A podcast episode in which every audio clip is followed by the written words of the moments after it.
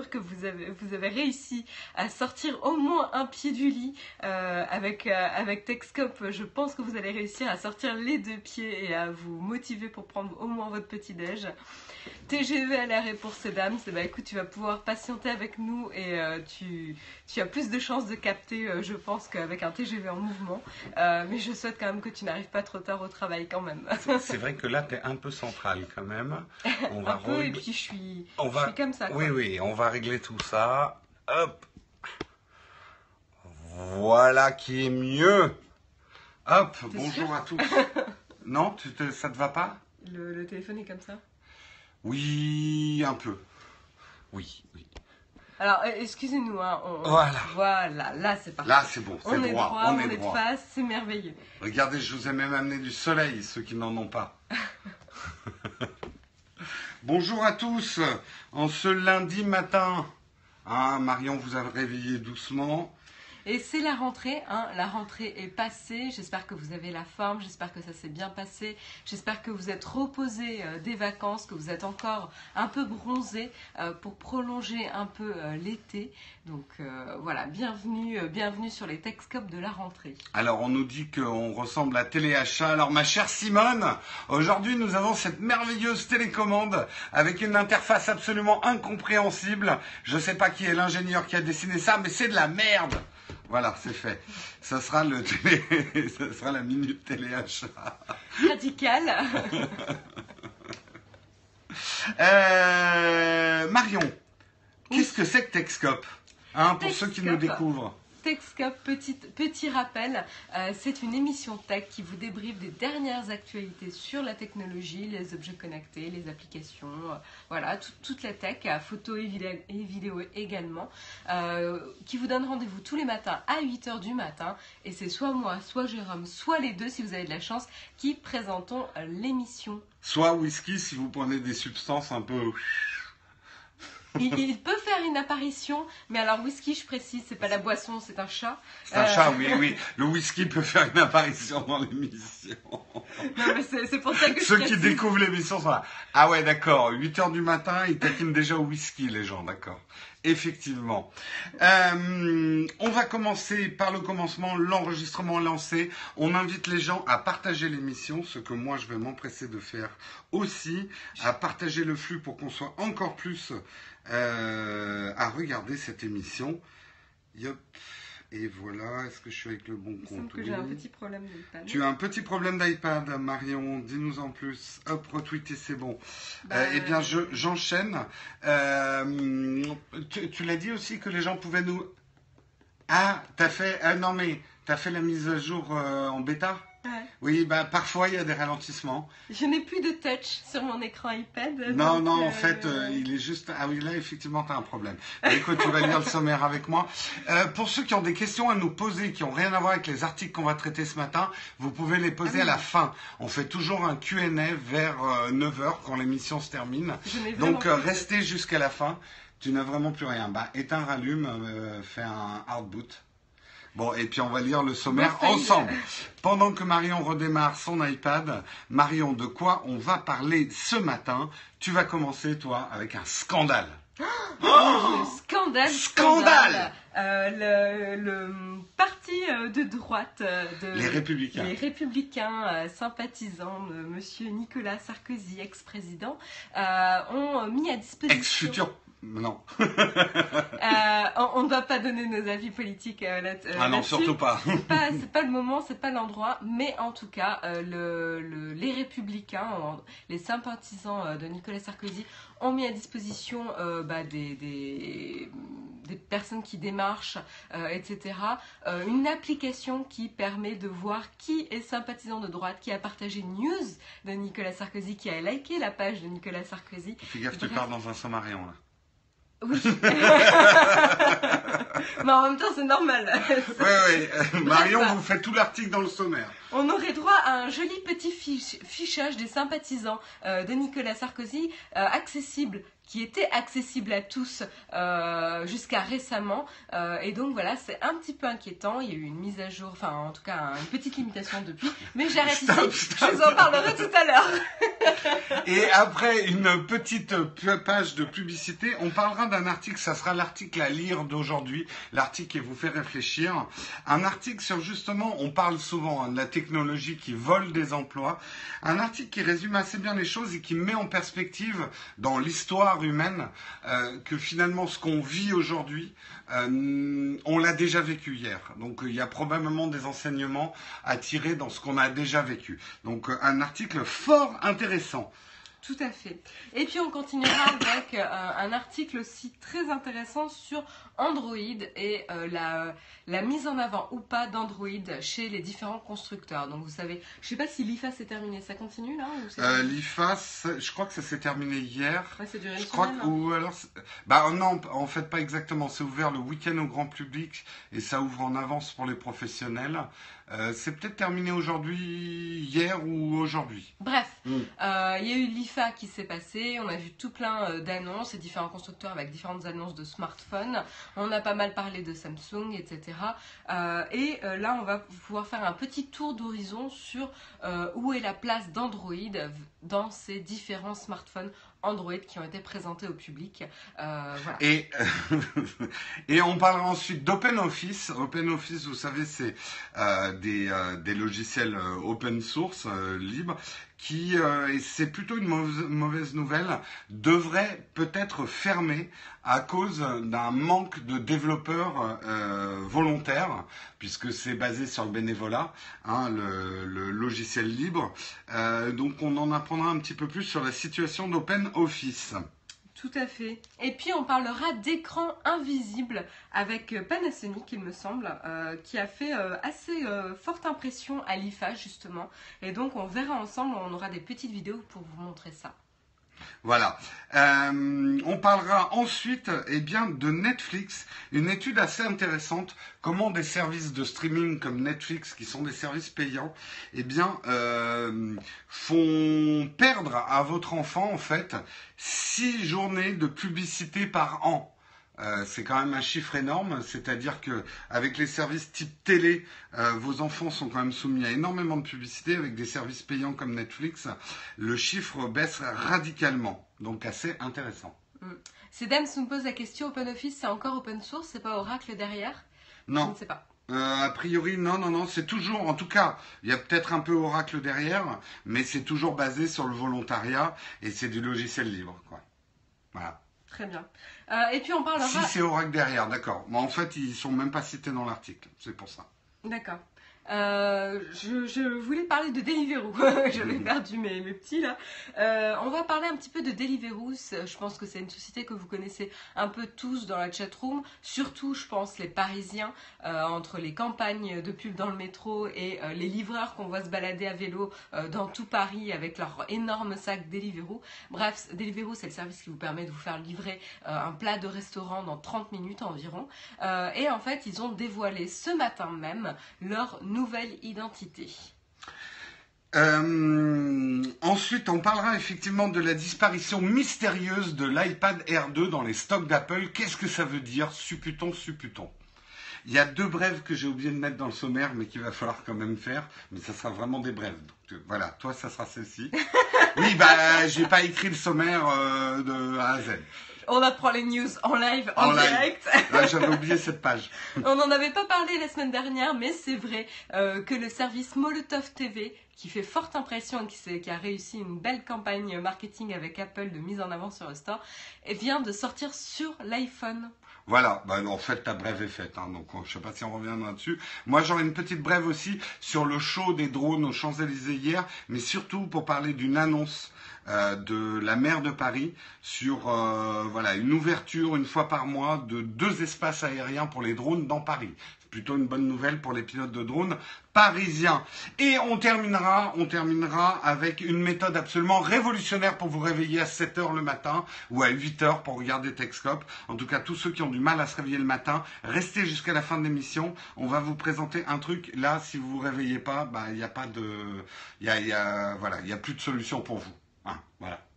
Oui. je- Oui. je- Non, non, mais on en parlera On en parlera euh, à la fin de l'émission. Voilà, beau sommaire s'il en est. On est prêt à démarrer ce Texcope numéro 301. 301 quand même. Ça y est, on a passé le 300, on a passé le cap des 300. Nous sommes le lundi 5 septembre, il est 8h11, il fait gris sur Paris. Il est temps de démarrer. Marion, c'est à toi. On démarre avec l'application Knockin qui est disponible donc sur le Google Play Store euh, et euh, qui a été mise à disposition des militants euh, des Républicains afin de pouvoir démarcher les sympathisants de Nicolas Sarkozy, pouvoir cibler les personnes qui ont soit liké une publication, soit liké la page Facebook, soit partagé, soit tweeté à propos de ça et partager un petit peu ses opinions politiques. Bref, ça permet une sorte de fichage. Pourquoi? Parce que ça permet de cibler ces personnes qui sont sympathisantes et de récupérer un petit peu sur Internet euh, via des, je pense, des systèmes de cookies, d'achat d'informations, etc. euh, des- et de compléter le profil de ces sympathisants en ayant leur adresse euh, postale, etc.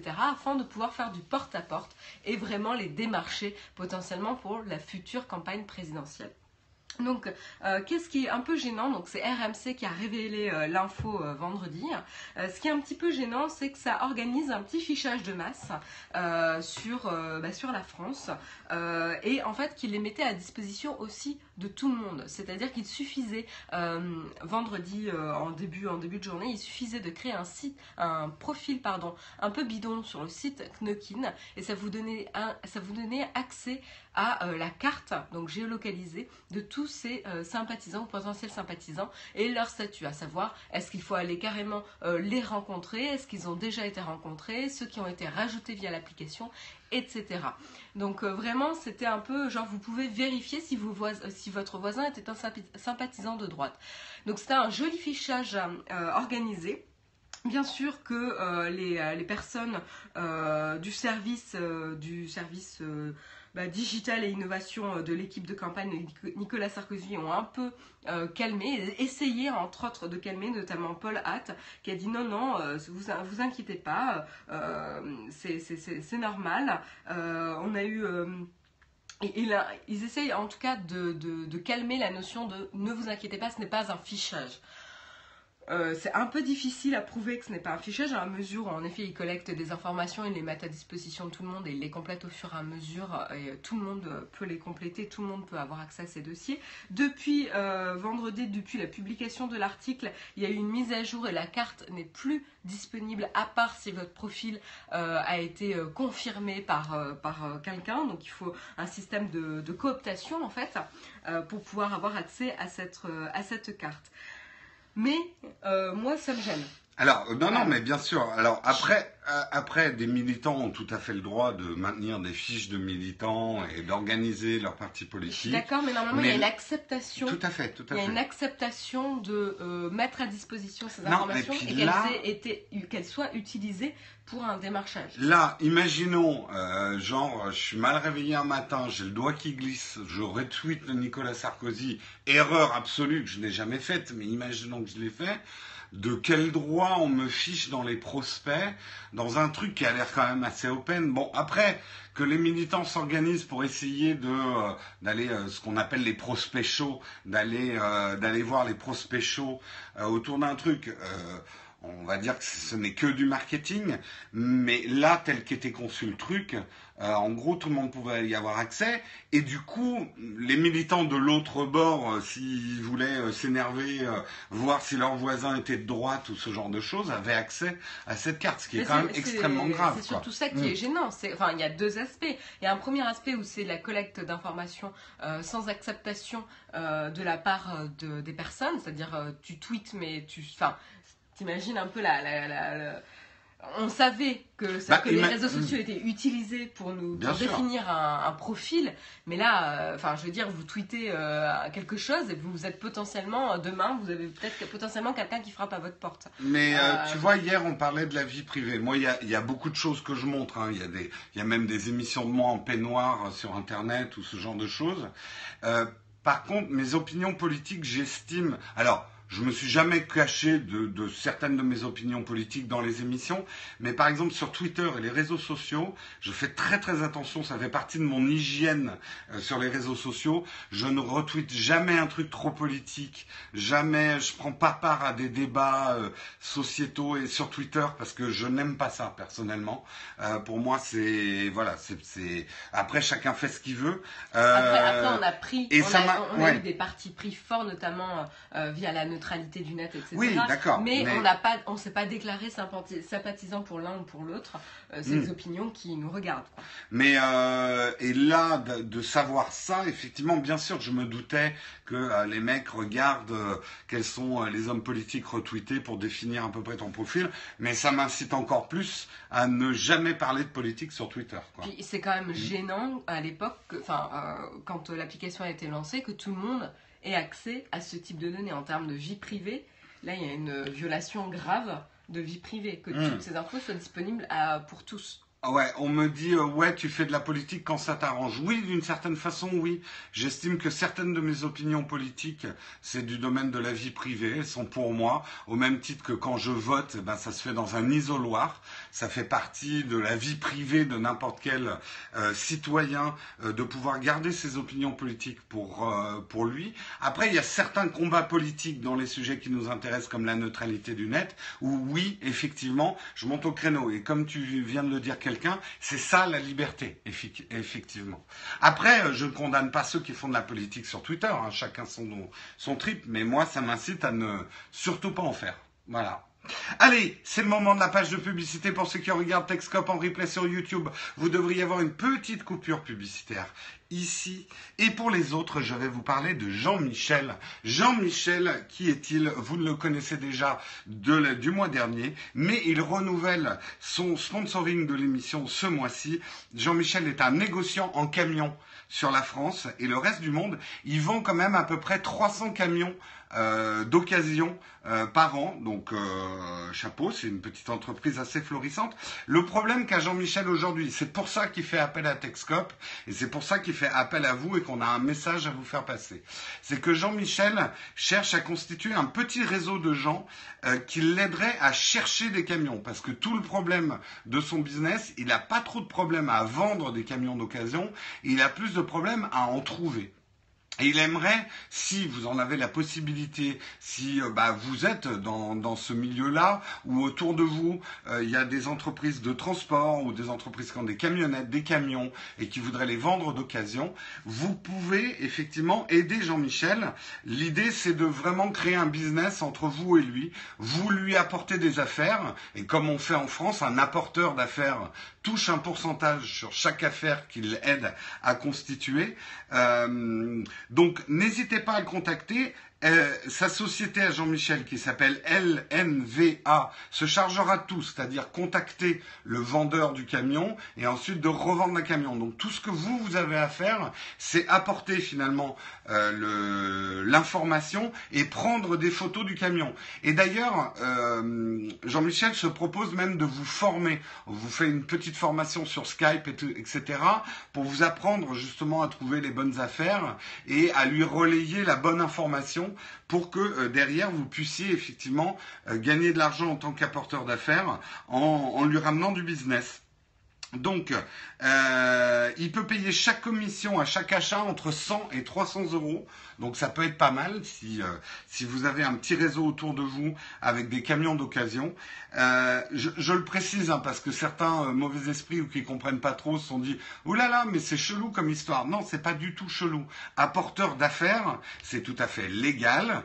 Ça se déclare dans les impôts. vous avez tout à fait le droit de participer effectivement à des affaires et d'être un intermédiaire et d'être rémunéré en tant qu'apporteur d'affaires. C'est quelque chose qui existe depuis aussi longtemps que le, commerce existe. donc, pour contacter Jean-Michel, il vous suffit d'envoyer un mail à LNVA Trucks, T-R-U-C-K-S, outlook.fr. Donc euh, voilà, si c'est un business qui peut vous intéresser, vous cherchez un petit job euh, en complément ou que vous voyez une belle opportunité à, faire du business avec Jean-Michel, n'hésitez pas à le contacter lnvatrucks.outlook.fr. Et nous, on le remercie de nous faire confiance pour passer son message. Oui, merci Sandy Becky. Euh, Sandy Becky, c'est exactement ça. lnvatrucksoutlook.fr. Sans le point d'interrogation à la fin.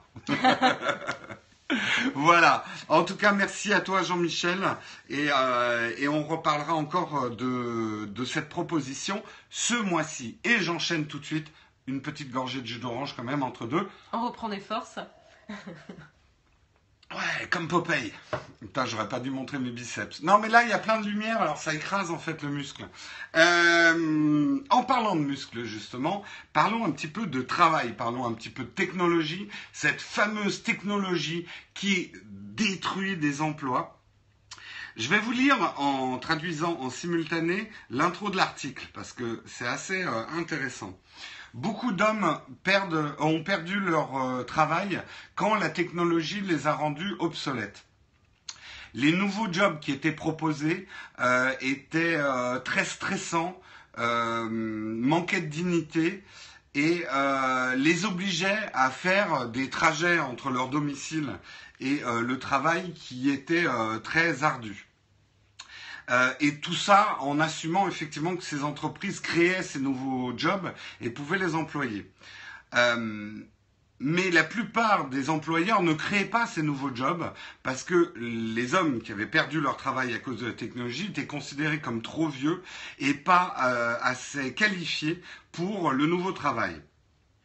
Et à ce moment-là, un faux prophète avec des cheveux un peu fous est apparu en promettant aux travailleurs de leur redonner le pouvoir et euh, de, euh, de tuer en fait ces jobs euh, sans, sans dignité pour ramener finalement les jobs, les jobs primaires.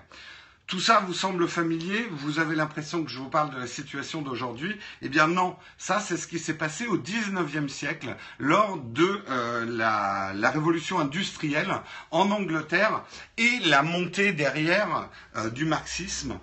Et effectivement, ils expliquent bien ce qui s'est passé au 19e. En fait, avec la révolution industrielle, un certain nombre de, jobs physiques ont disparu, notamment tous les jobs d'artisans, puisqu'on fabriquait chacun, enfin, il y avait plein d'artisans qui fabriquaient plein de tables, puis on a commencé à ouvrir des usines où on produisait des tables à la chaîne. Avec une meilleure rentabilité. Avec une meilleure rentabilité, tout ça, et avec une automatisation aussi, donc moins de jobs pénibles. Les nouveaux jobs étaient plutôt des jobs commerciaux, des jobs dans des bureaux et ce genre de choses, mais ça n'a pas régénéré l'emploi parce que les anciens artisans n'étaient pas qualifiés pour ces nouveaux emplois de commerce.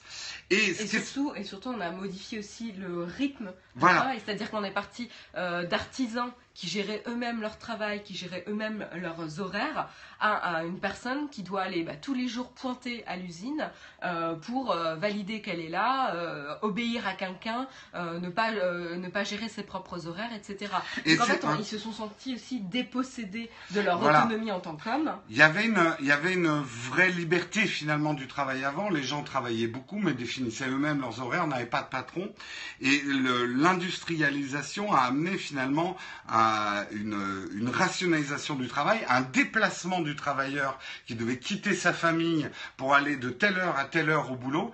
Et ce qui est très intéressant dans l'article, il y a plein de choses dont on ne pourra pas en parler, mais ils expliquent par exemple que ces nouveaux industriels du 19e ont construit des écoles, non pas pour rendre les enfants d'ouvriers lettrés, mais pour leur apprendre à être disciplinés sur les horaires, à obéir à un patron, à un professeur, et finalement les conformer aux moules et aux nouveaux besoins de l'entreprise.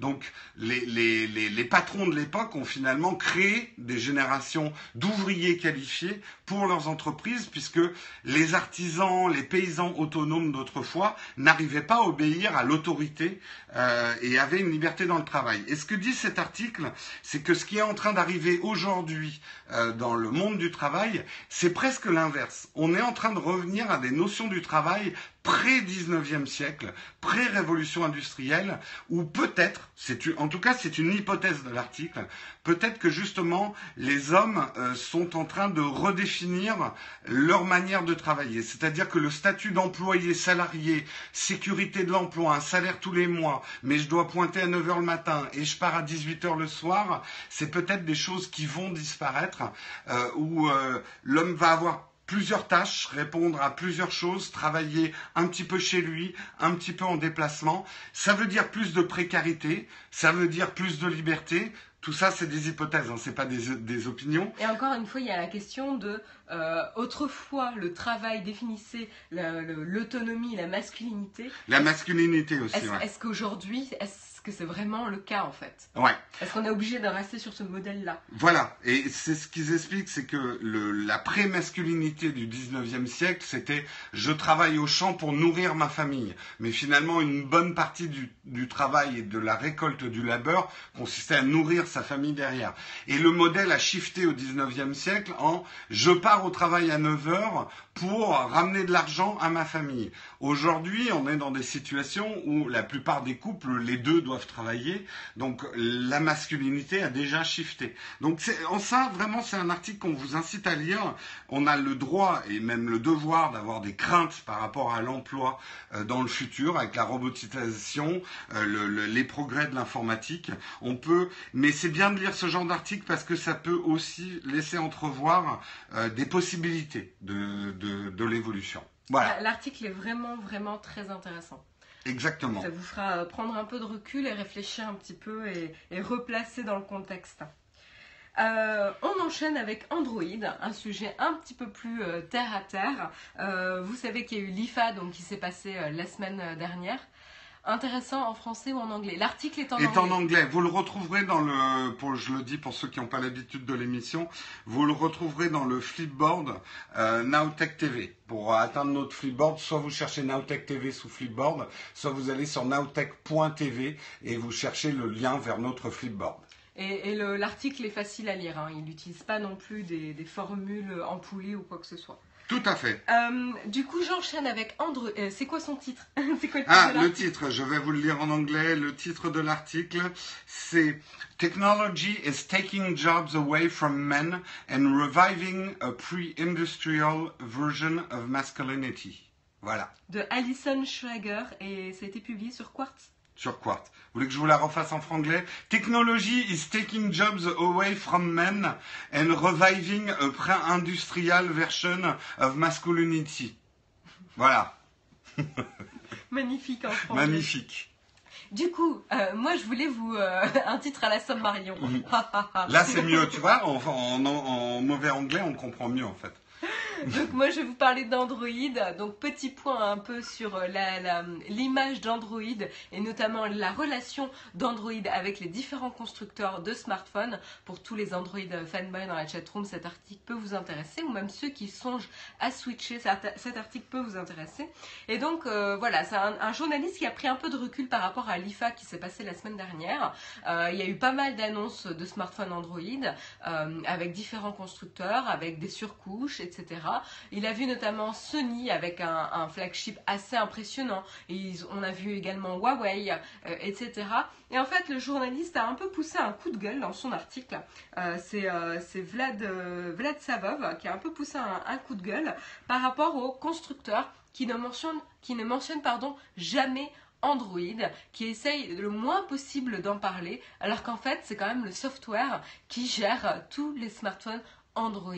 Et ils essayent d'enterrer généralement le software sous une surcouche, sous des termes, sous des autres appellations, qui essayent de reproduire des fonctionnalités que le, software natif, lui, euh, aurait pu faire et donc qui, qui, marche moins bien que euh, le software natif. Et donc on a des exemples et euh, la question principale c'est pourquoi aujourd'hui en tant que potentiel acheteur de smartphone Android parce qu'on aime euh, l'OS Android, pourquoi j'irais acheter un flagship qui n'a pas...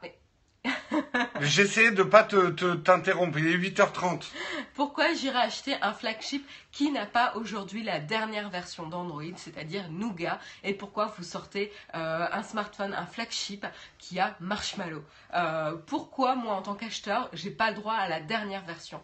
Pourquoi vous allez être crédible en face d'Apple qui dans un mois va sortir son nouvel iPhone avec la dernière version de son OS euh, Donc là, on a encore un vrai vrai problème.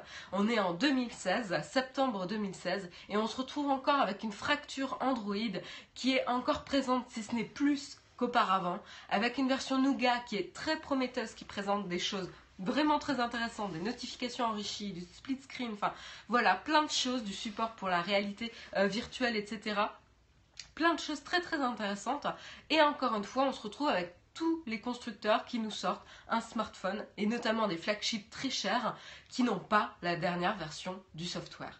Euh, ou du logiciel. Excusez-moi, euh, je, parle en anglais, mais du logiciel.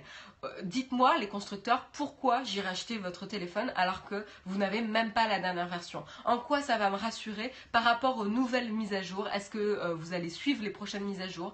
Est-ce que vous êtes bon en termes de sécurité? On sait que si on n'a pas forcément la dernière, si on n'est pas à jour au moment de l'achat du téléphone, il y a de moins de chances qu'on ait les mises à jour d'Android et qu'on soit, euh, protégé contre les différents virus, etc.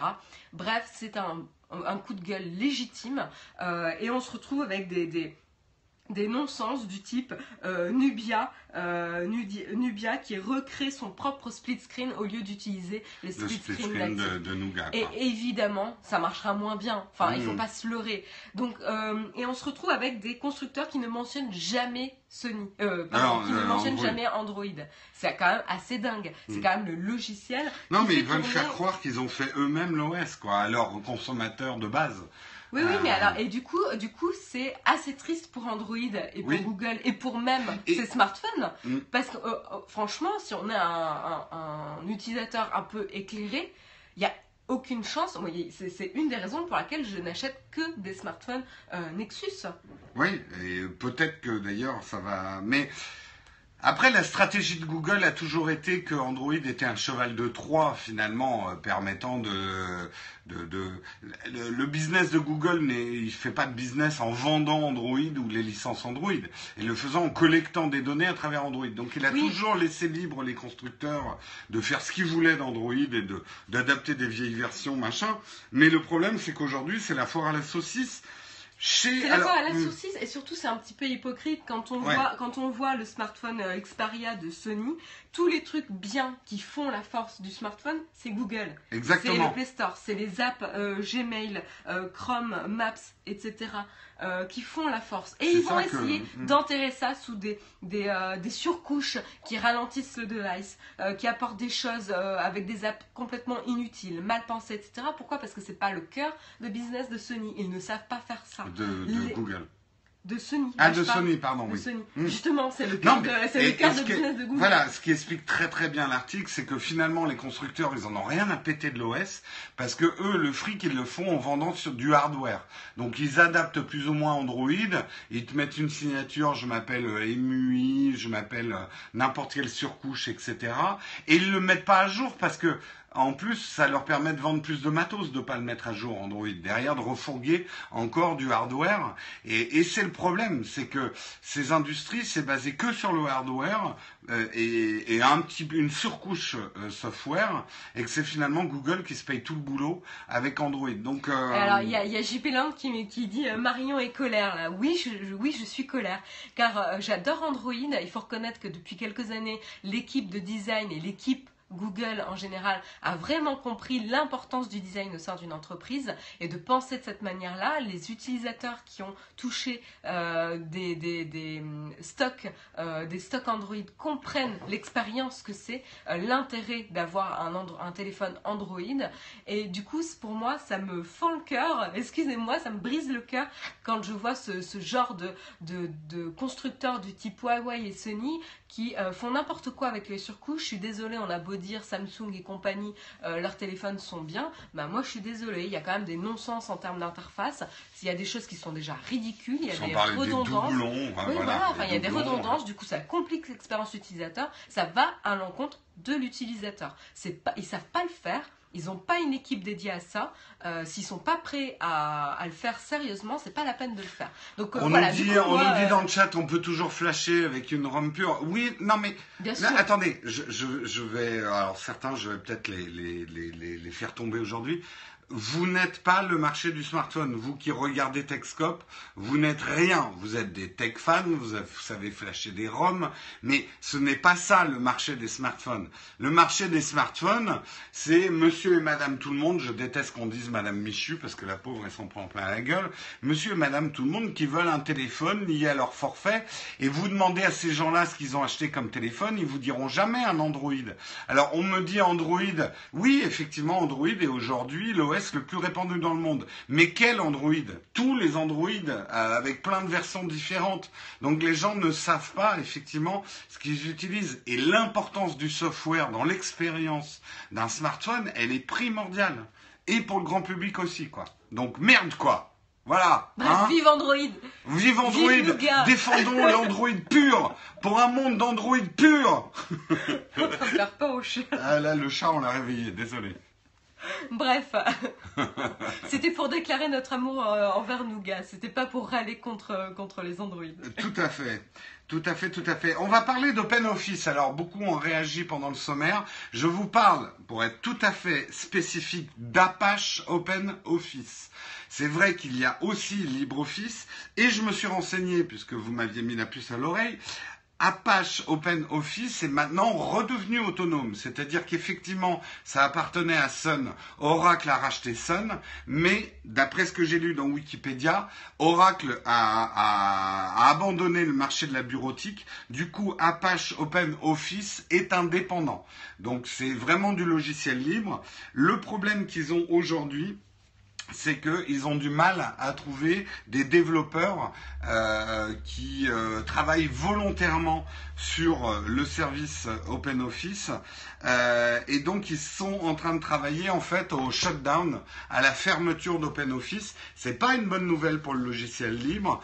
Ils conseillent justement peut-être de passer à LibreOffice, un LibreOffice qui qui s'était extirpé d'OpenOffice au moment du rachat euh, par, euh, par Sun.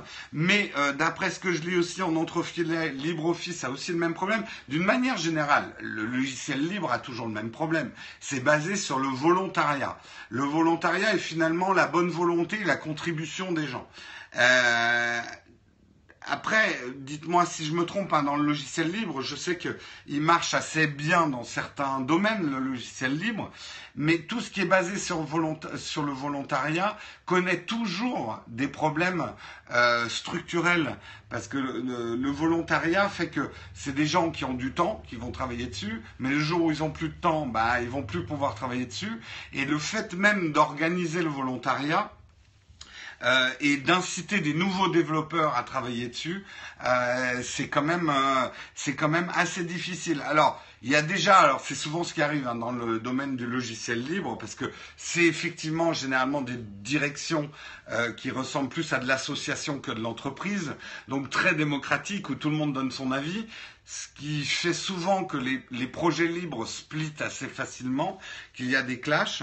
Et là, justement, il y a déjà un clash parce que des contributeurs à OpenOffice disent plutôt que de dépenser du temps à dire voilà comment on va fermer OpenOffice, vous feriez mieux de dépenser du temps à chercher à attirer des nouveaux contributeurs. Ce à quoi euh, les gens qui s'occupent actuellement d'OpenOffice disent vous êtes bien gentils, mais euh, on veut bien euh, essayer d'attirer des nouveaux développeurs, mais les nouveaux développeurs, ils n'ont pas envie de passer du temps à développer sur, sur OpenOffice. Donc c'est des discussions un petit peu qui tournent en rond, un petit peu difficiles. En tout cas, si vous utilisez Apache OpenOffice, euh, on ne sait pas trop comment ça va évoluer euh, et si ça va vraiment continuer.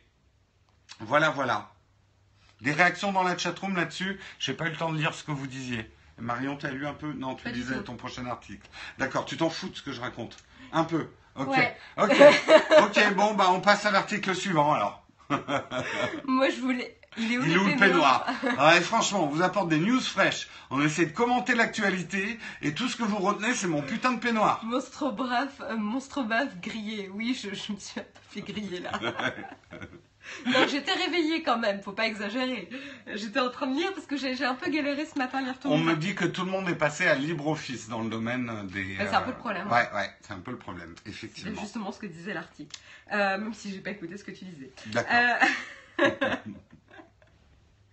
Moi, je voulais vous parler euh, d'écran invisible.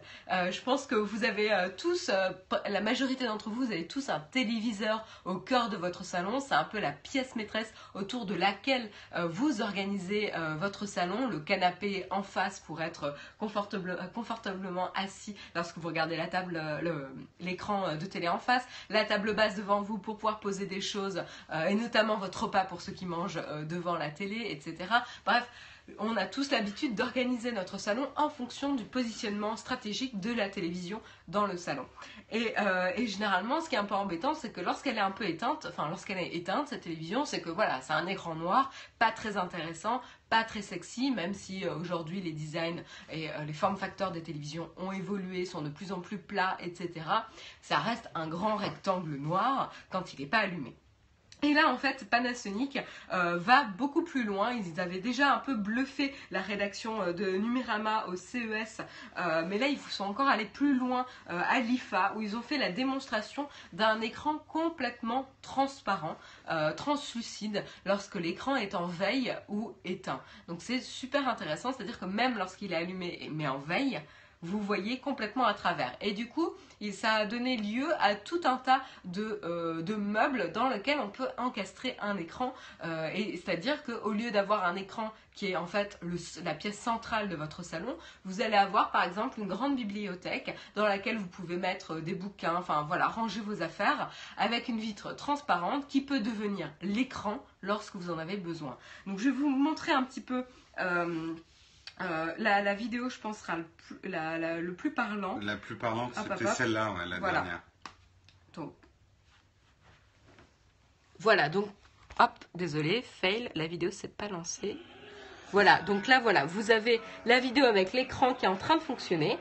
Désolé, c'est un peu flou. Vous voyez la bibliothèque derrière.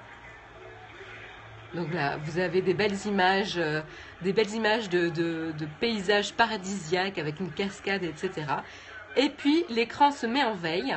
Et là, vous voyez tout de suite comment il est disposé dans la bibliothèque et vous ne le voyez plus. Moi, je trouve ça génial. Et c'est complètement, du coup, c'est complètement intégré à votre intérieur. Euh, ça ne fait pas tâche. Euh, quid de la colorimétrie et du grain de l'image? Justement, c'est une très bonne question, Microbe 91, car c'était une problématique vraiment importante et jusqu'ici, jusqu'à aujourd'hui, ils n'avaient pas réussi à avoir une qualité d'image euh, suffisante, pour pouvoir être crédible. C'était le problème qu'ils avaient vu au CES. Mais là, a priori, ils ont trouvé euh, une nouvelle technologie. en fait, c'est un écran OLED hein, quand même, mais une nouvelle génération. J'essaie de retrouver le terme que j'avais vu. Euh, non, non, mais euh, je, je, vois les... Avec, avec des petites cellules un peu organiques qui font qu'elles peuvent devenir euh, complètement blanches et complètement noires. En fait, le, problème de la transparence, ce qu'on savait hein, déjà projeter des images sur des vitres, mais justement, ça, c'était transparent quand c'était noir ou quand c'était blanc. Euh, là, justement, on arrive à simuler vraiment le, le, la colorimétrie d'une vraie télé, quoi. Euh, il s'agit d'écrans de OLED de seconde génération. Euh, avec une avancée technologique vraiment époustouflante et avec une définition d'image suffisante et des couleurs très très riches. Et du coup voilà, il s'agit d'un verre clair où il y a des diodes électroluminescentes organiques qui vont pouvoir produire leur propre lumière pour former une image et donc devenir semblable à une télé classique. Voilà, c'est bien hmm. expliqué euh, dans l'article. Après, je me doute que les premiers modèles offriront pas les taux de contraste des télés actuelles. Euh, mais euh, ça veut dire que la technologie est déjà au point et maintenant il faut juste l'améliorer quoi. Donc là, vous avez même l'exemple d'une image transparente, c'est-à-dire que vous voyez quand même le fond derrière qui apparaît et après, vous avez carrément toute l'image qui apparaît. On voit bien là, il crée, ça crée ses propres blancs. Donc ça montre bien que les cellules créent leur propre lumière. Parce qu'avant, finalement, tout ça se faisait par projection. Donc, je ne vais pas vous réapprendre les, les, couleurs soustractives et, euh, additives. et, additives. Hein. Euh, vous connaissez le principe, hein, si en magenta, jaune, noir ou euh, RVB. Mais voilà, le fait que la diode puisse produire son, sa propre lumière veut dire qu'elle peut produire son propre blanc, en fait. Donc ça, c'est intéressant. Alors oui, vous, allez, vous avez l'air d'être encore un peu sceptique dans la chatroom, et moi, je, je vous comprends, hein, on s'attend toujours à ce genre de choses. Mais a priori, la rédaction de Numérama a vraiment été bluffée, et pour le coup, je leur fais un peu confiance parce qu'ils ne s'emballent pas pour rien généralement. Euh, et donc du coup, c'est pour ça, c'est assez prometteur. Et moi, je serais complètement euh, partisan d'avoir un, écran transparent. Euh, ah carrément. J'ai toujours détesté en déco, et pourtant c'est la même chose chez moi, mais ça m'attriste de devoir composer son salon avec cette espèce de, d'écran aveugle, cet œil de cyclope qui te détruit finalement un mur et une façade de ta déco. Euh, ça m'a toujours énervé. Alors bien sûr, il y a la solution du projecteur, mais enfin, mais on ne peut pas se le payer. Mais là, ce qui est intéressant, c'est que ça ouvre tout un pan d'interfaces qui vont accompagner notre quotidien. C'est-à-dire que vous pourrez l'avoir euh, à la fois sur votre frigo, dans la cuisine, dans une porte de placard, etc.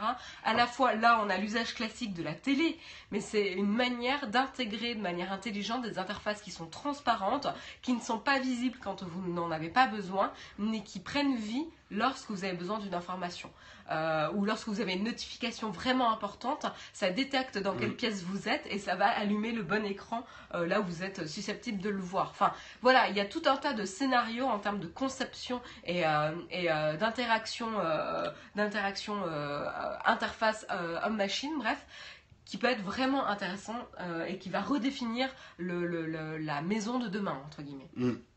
On a 13 minutes pour faire six autres articles, donc on, va dire que c'est le début des brèves. Ok. Euh, euh, Netflix, un article assez intéressant, si, notamment si vous avez un enfant. Alors, on sous-estime souvent l'influence de la pub sur les adultes, et vous les premiers, vous pensez que vous n'êtes pas du tout sensible aux pubs. Je peux vous dire que vous l'êtes beaucoup plus que vous ne le croyez, mais on sait aussi que les enfants, eux, sont très sensibles à la publicité. Justement, c'est pour ça que tout un tas de lois existent pour encadrer la publicité aux enfants et qu'on demande justement aux nouveaux services de streaming qui utilisent la publicité de, mieux protéger effectivement les enfants contre la publicité.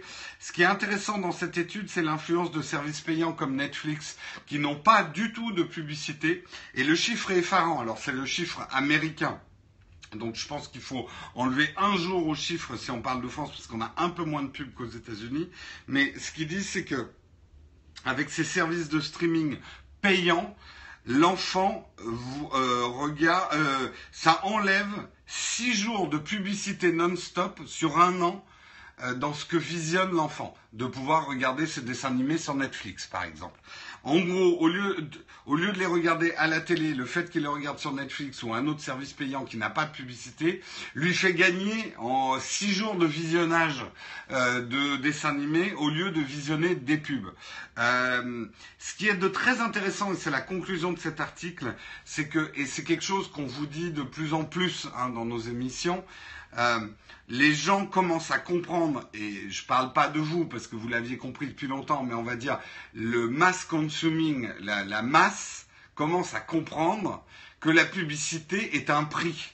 C'est-à-dire qu'il y a un moment à ne pas vouloir payer la télé, à ne pas vouloir payer Internet, soit on accepte d'avoir de la pub, soit on prend des services payants, euh, où il n'y a pas de pub. Alors, certains vont me dire, mais du coup, les pauvres vont se payer les pubs et les riches n'auront pas de pub. C'est une vision des choses. Après, les publicitaires, ils n'ont pas forcément intérêt à faire de la pub à des gens qui n'ont pas les moyens de s'acheter euh, ce qu'ils mettent en publicité. Donc, c'est un autre débat. C'est complexe et je suis d'accord que ça crée aussi, euh, ça va probablement créer un fossé de revenus entre les gens qui auront des services gratuits mais bourrés de pubs et des gens qui auront des services payants sans publicité. Mais ce n'est pas vraiment le propos de cet article, mais c'est un bon article pour réfléchir à la place de la publicité aussi dans la diffusion du contenu. Voilà, voilà. Marion. J'enchaîne avec une brève. Donc, euh, je voulais vous parler un petit peu de euh, la société qu'on connaît bien euh, chez nous, c'est Deliveroo. Petit rappel pour ceux qui ont besoin que je leur rafraîchisse euh, la mémoire. Donc je supprime un petit peu euh, mes... Hop, hop, hop. Voilà. Donc Voici le logo de Deliveroo. On connaît tous hein, ce kangourou qui livre euh, nos plats de, nos restaurants préférés. Et eh ben, en fait, ce matin, ils ont annoncé leur nouvelle identité graphique.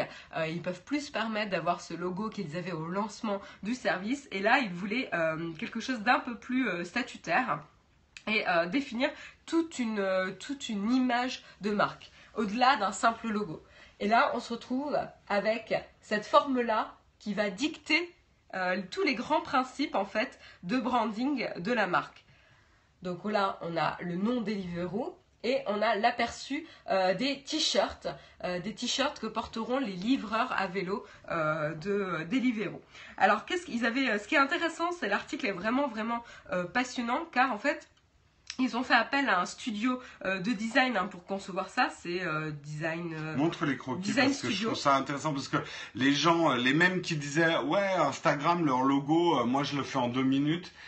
la recherche d'un logo simple, c'est ce qui est le plus compliqué. Et là, on voit à peine de petites pages de croquis. Mais chercher une forme simple, je peux vous dire, c'est quelque chose de très long en fait. Bah je comprends après qu'on ne comprenne pas qu'on n'a jamais fait de logo de sa vie. Parce qu'on se dit, finalement, elle est toute simple la forme, euh, trois coups de crayon et c'est bon quoi. Mais en fait, c'est ce qui est le plus compliqué à faire. Bah oui, là on voit que de toute façon ils ont, ils ont bien compris que qu'est-ce qui était euh, le représentant de la marque Deliveroo, c'était le symbole euh, du kangourou. Après ils ont essayé de merger le symbole du kangourou avec le D de Deliveroo, c'est ce qu'on voit dans la, la page euh, du bas. Et après, ils sont ouverts un petit peu plus ça pour avoir plutôt des grands principes. Donc, on se retrouve avec un, visage de kangourou qui fait quand même écho euh, à l'animal qu'on connaît tous. Donc, on n'est pas complètement euh, dépaysé mm. avec l'animal. On garde ça et le facteur affectif de l'image du, kangourou. Montre le schéma avec les degrés parce que ça, ça montrera aussi, voilà, c'est un peu le travail des graphistes.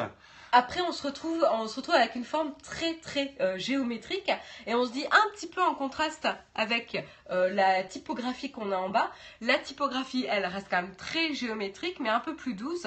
Mais en fait, ce qui est intéressant, c'est que les lignes très géométriques du kangourou vont définir les, euh, les maillots, par exemple. On va retrouver ces lignes très géométriques dans les maillots que les livreurs vont porter. Et ils ont pensé tout à, ces contraintes de la sécurité des livreurs la nuit, la chaleur, c'est-à-dire dans les pays chauds, parce qu'ils sont quand même déployés dans 12 pays, dans les pays chauds, comment réguler la température des livreurs à vélo? Pareil dans les pays froids, comment réguler la température euh, des livreurs, les euh, protéger contre la pluie, etc. Donc ils ont inclus tout un tas de contraintes. On a euh, par exemple le maillot dans la nuit, qu'est-ce qu'il rend pour que les livreurs euh, soient visibles et euh, assurer leur sécurité en tout temps euh, et à tout moment de la journée? Donc ils, ont, ils avaient vraiment des contraintes très très intéressantes qui permettaient de garantir à la fois la sécurité de leurs livreurs, mais de véhiculer aussi une vraie image de marque, de pouvoir avoir des guidelines graphiques aussi en ce qui concerne les photos de nourriture pouvoir montrer le désordre de la nourriture, mais dans toute sa splendeur. Donc c'est assez mm. intéressant comme démarche. Bref, si ça vous intéresse, je vous encourage à aller lire l'article sur Medium. Euh, vous cherchez tout simplement Deliveroo Design Team et vous allez découvrir euh, l'article sur leur nouvelle identité visuelle. Et je rajouterai une chose parce que j'entends souvent quand euh, telle ou telle app ou service internet change de logo, il y a toujours les j'aime, j'aime pas. En fait, quand vous êtes graphiste, hein, nous, c'est une partie de notre métier. Toi, c'est pas. Mais moi, ça a été mon métier pendant longtemps. Ce qu'on vous apprend euh, assez vite sur un logo, le logo n'est pas fait pour être aimé ou pas aimé, mais pour être reconnu. Euh, c'est exactement comme les visages humains. Vous avez des gens qui plastiquement sont disgracieux, mais vous les reconnaissez immédiatement. Donc, quand vous les jugez finalement de la qualité d'un logo, le plus important, c'est pas le rapport esthétique qu'il va avoir aux gens, parce qu'il y a des gens qui vont trouver des logos super beaux, mais qui vont jamais les mémoriser. C'est exactement comme des pubs. Il y a des pubs que vous trouvez très belles, mais si je vous demande c'est la pub de quel produit, vous êtes incapable de me répondre. Et eh ben c'est pareil avec les logos. Le plus important, c'est que maintenant quand vous allez voir ce lapin kangourou, certains disaient ça ressemble plus à un lapin. On s'en fout. Le truc c'est que vous allez mémoriser quelle est la marque et ça va l'identifier pour vous. Et c'est ça. Bah, et moi mon prof, enfin une personne qui m'a appris mon métier m'a dit si tout le monde aime votre logo, c'est un très mauvais signe. Il vaut mieux qu'il y ait des gens qui détestent votre logo et d'autres qui l'aiment. Ça veut dire qu'il a une identité. Mais si tout le monde l'aime, il n'a pas d'identité. Oui. Hmm. Euh, je sais plus ce que je voulais dire. Ah, pardon, excuse-moi. Euh, oui, c'est comme le Bello euh, de Airbnb. Il a été décrié à son lancement. Le- mais alors, le point positif de ce bad buzz, c'est qu'en fait, tout le monde se l'est approprié, tout le monde l'a en mémoire et tout le monde reconnaîtra le logo d'Airbnb euh, avec l'image positive qu'on a du service. Donc, comme quoi, euh, voilà, on peut euh, se moquer d'un logo et dire, ah bah non, euh, au premier coup d'œil, je l'aime pas, mais finalement, on s'en souvient très bien. Et, Et le service comme de qualité, ben, donc euh, vous avez quand même un a priori positif. Tout à fait, tout à fait.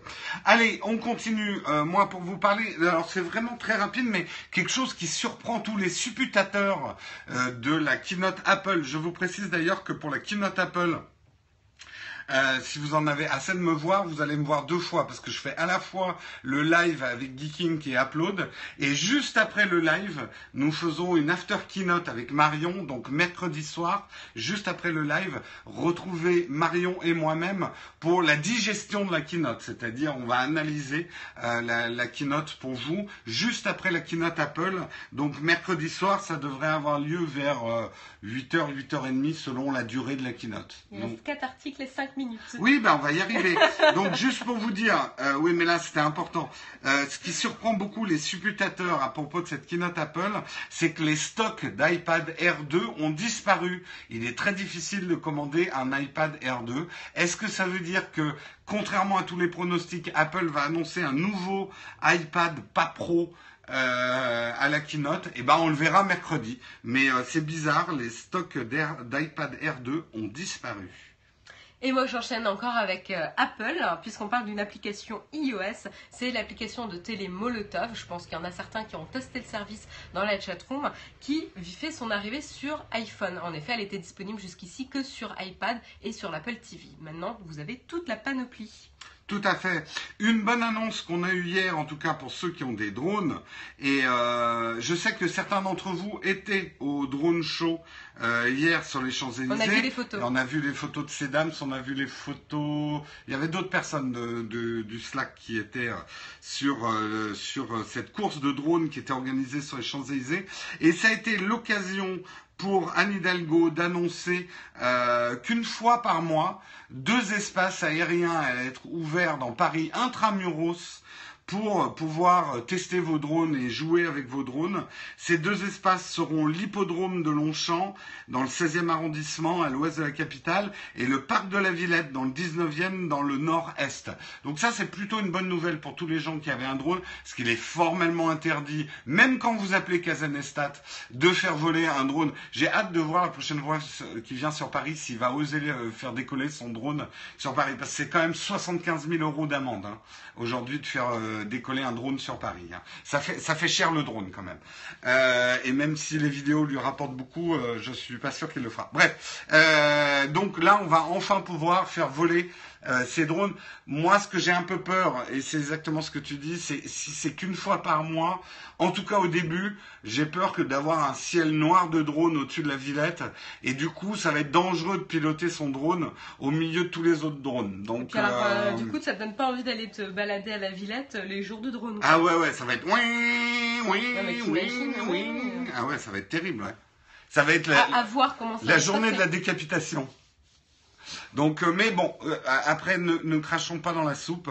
C'est plutôt une bonne chose qui commence à ouvrir des zones euh, pour faire voler ces drones en ville. Euh, c'est bien pour le marché du drone aussi. Faut pas oublier quand même qu'un des grands acteurs des drones, euh, du drone Parrot, est français et que euh, d'acheter des produits qu'on peut pas faire voler, c'est un peu chiant.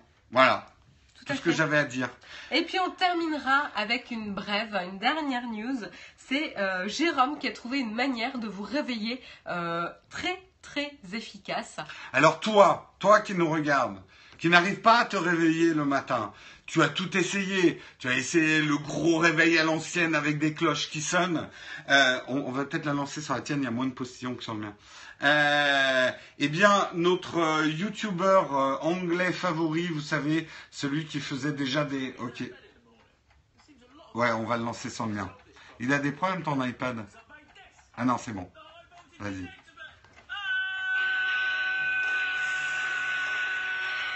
Alors, réveil classique, des trompettes, mais mieux, le lit qui vous éjecte.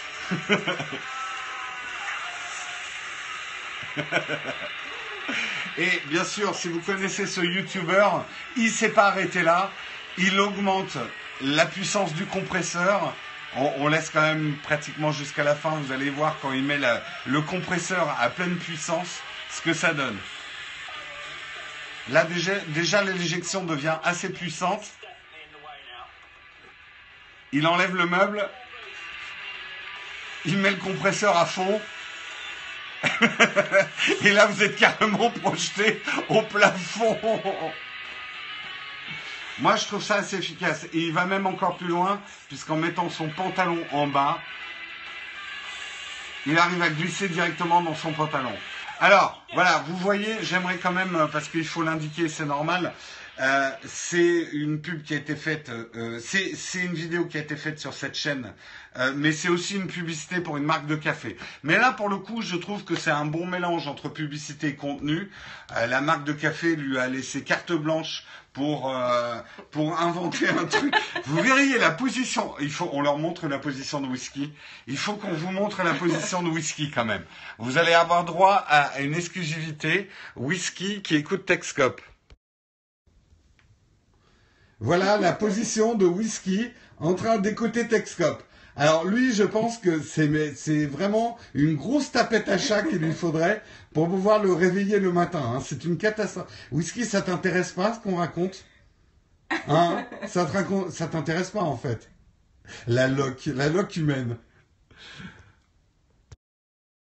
Euh, mais je crois que tous les chats hein, dorment le ventre. Enfin, beaucoup de chats dorment le ventre à l'air comme ça. Cool Raoul, exactement. Comme Marion, il n'écoute pas. Comme Marion, il n'écoute pas. Le Jude. On va te mettre un petit peignoir et on va te faire des White Russian euh, hein, dans ta gamelle. Il, est, il, il a un œil fermé, un œil ouvert, quoi. C'est ridicule. Bref, en tout cas, merci à tous d'avoir écouté, regardé ce Texcom numéro 301, public fidèle, public qu'on aime. J'aimerais tapoter sur l'écran aussi pour vous faire des cœurs, mais je vais tout faire planter. Euh, mais en tout cas, merci à vous de nous avoir suivis aujourd'hui. On se retrouve demain, c'est Marion qui vous retrouve demain matin à 8h. Exceptionnellement, c'est Marion qui va vous faire le Texcop de mardi. Euh, on va rester toi, Marion, je sais pas si tu vas avoir le temps. Je vais, pardon, je vais rester cinq minutes. Je vais rester cinq minutes pour répondre à vos questions. Marion doit nous quitter. Elle a son bus à prendre. Euh, Marion, on te pose quand même une question. Est-ce que tu vas retenter l'aventure Nexus ou Pixel cette année? Reprendre un stock euh, Android C'est une très très bonne question. Suite au prochain épisode. Voilà, elle vous dira une prochaine. Vous lui poserez la question demain. Demain, elle est obligée de rester pendant le Q&A. Vous donc la lâchez pas. Allez, est-ce qu'il y a des questions auxquelles je puisse répondre? Est-ce qu'il y a des questions ce matin à nous poser?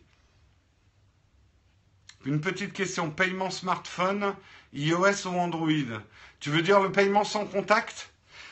Écoute, j'ai envie de dire, ça va être difficile en France, ces histoires de paiement sans contact avec les téléphones. Parce que le problème, c'est qu'on a déjà des cartes bleues qui nous permettent de le faire, ce qui n'est pas toujours le cas aux États-Unis. Donc, j'ai l'impression que pour l'instant, les paiements avec Apple Pay ou Android Pay ou Samsung Pay ou, ou je sais pas quoi Pay, euh, c'est un peu les fans tech qui font ça une ou deux fois pour rigoler, mais je suis pas sûr euh, que ça donne, euh, ça donne un standard qui va s'imposer, quoi. puisque les cartes bleues le font. On m'a demandé qu'est-ce que je pense de mes premières impressions sur le Honor. Ben, je vais vous les donner bientôt en vidéo. Euh, mais je vous les donne quand même. Je le trouve bien. Je l'ai utilisé qu'un petit peu ce week-end. Hein. J'ai pris des photos. Je le trouve bien, mais pas à me dire comme ça me l'avait peut-être fait. Euh, non, pas vraiment avec le OnePlus One, mais t'es pas. Alors oui, c'est un flagship killer pour certains, mais je suis pas bluffé non plus. Ce qui me bluffe le plus, c'est qu'on arrive à faire ça pour ce prix mais je l'ai trouvé par exemple assez faible en photo en basse luminosité ou ce genre de choses quoi. C'est mais attendez ma vidéo, elle devrait sortir peut-être la semaine prochaine, ma vidéo de mes premières impressions complètes sur le, Honor 8. Connais-tu une bonne app iPad pour apprendre à dessiner? Non. Euh, moi, ce que je faisais, c'est que je prenais mon app de dessin et je regardais des tutos sur YouTube de dessin. C'est ce que je faisais.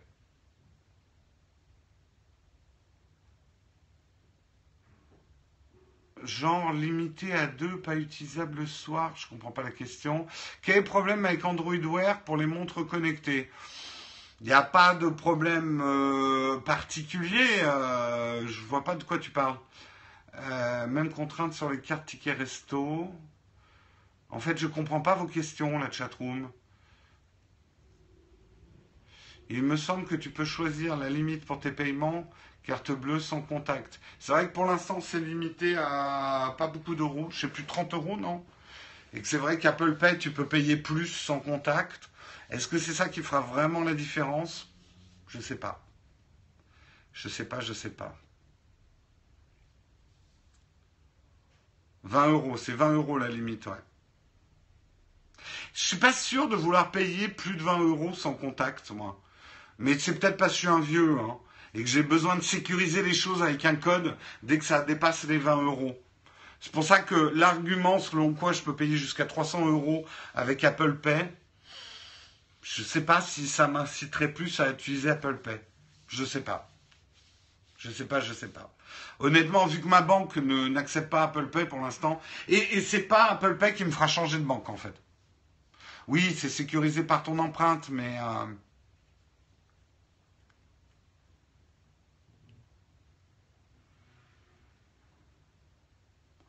Ouais, je. Mais bon, c'est peut-être des vieux réflexes, j'en sais rien. Est-ce qu'il y a encore des questions?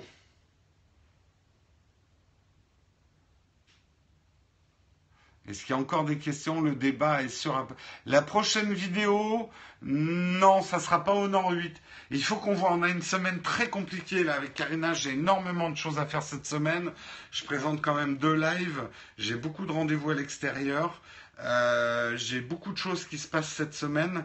Euh, on a une vidéo en cours de tournage sur le Western Digital Wireless Pro, euh, qui est un disque dur pour les photographes et les vidéastes itinérants. mais il faut qu'on termine de la tourner avant de la monter. on va voir. Non, la keynote, c'est mercredi soir. Est-ce que j'aimerais bien tester un drone? Oui et non. J'estime que dans Paris, vu que je ne peux pas les faire voler dans Paris, si c'est pour les faire voler euh, une fois par mois, je euh, je suis pas sûr. Si j'habitais à la campagne, oui, je vous ferais des tests de drone. Mais habitant Paris euh, et n'ayant pas de voiture pour sortir à la campagne, je suis vachement freiné dans ce que j'ai envie de faire avec des drones.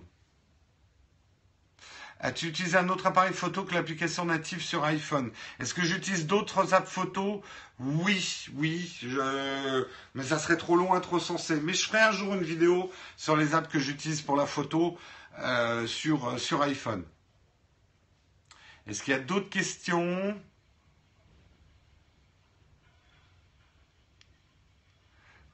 Pour la prise de vue, euh, ce que j'utilise. Alors, j'ai bien aimé ce qu'a fait Microsoft euh, en appli iOS pour prendre des photos. Intéressant pour les photos vraiment point and shoot. Mais c'est pour ça, je vous ferai une émission là-dessus. Faut aller dans la maison de campagne de Nazado. Oui, mais euh, je vais le faire une fois pour faire un test. Mais si je voulais être crédible dans mes tests de drone, il faudrait que je sois passionné de drone et que j'en fasse souvent. Euh, or, d'abord, un, j'ai pas le temps, et puis comme je vous dis, j'ai pas de facilité à, pour faire voler des drones, quoi. Oui, oui, je sais, on en a parlé déjà de voler à la Villette, mais si c'est ouvert une fois par mois et que le ciel est noir de drones parisiens, ça va pas être très intéressant de faire voler son drone. Où tu trouves tous ces t-shirts? Euh, Sur Internet. Euh, ça, euh, et alors c'est vraiment quand il y a des soldes, parce que j'ai pas beaucoup de sous en ce moment, donc ça j'ai dû le payer, je sais pas, 5-10 euros. je profite de soldes sur Internet ou de machin comme ça. Donc, euh, non, je les trouve pas. Euh, après, j'ai bon goût, ça c'est encore autre chose. Mais iPhone ou Android plutôt. Euh, il y a des choses que j'aime dans les deux, il y a des choses que je déteste dans les deux. Pour résumer, j'aime Android pour la liberté qu'il apporte et le fait de pouvoir vraiment customiser un téléphone comme je veux et que ça soit vraiment mon smartphone. Euh, et j'aime iOS pour sa stabilité et le fait que tous les matins, quand j'allume mon iOS, euh, il ne bouge pas. C'est toujours la même chose, tout est rangé.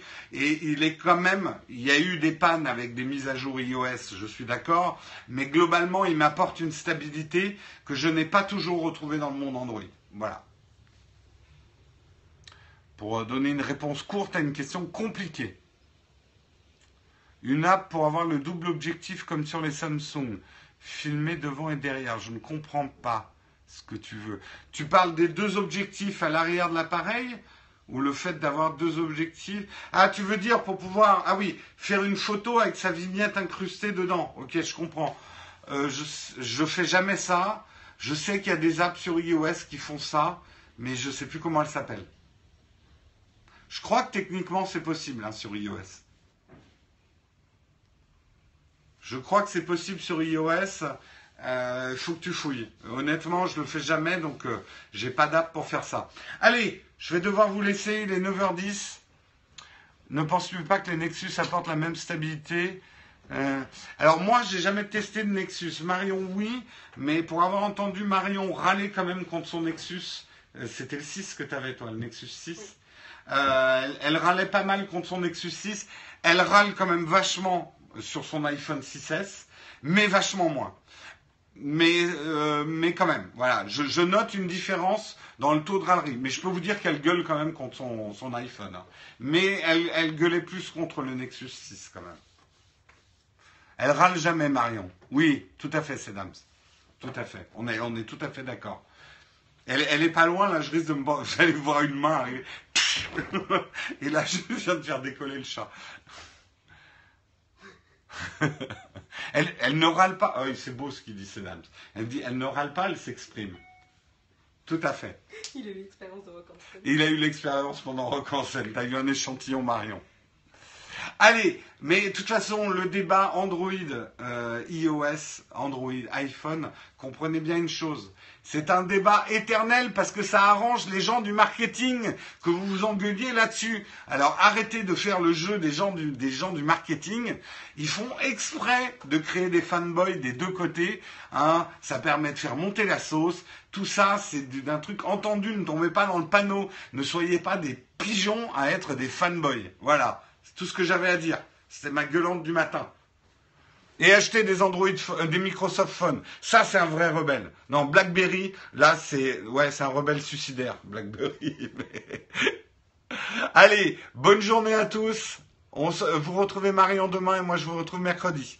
Allez, ciao, ciao.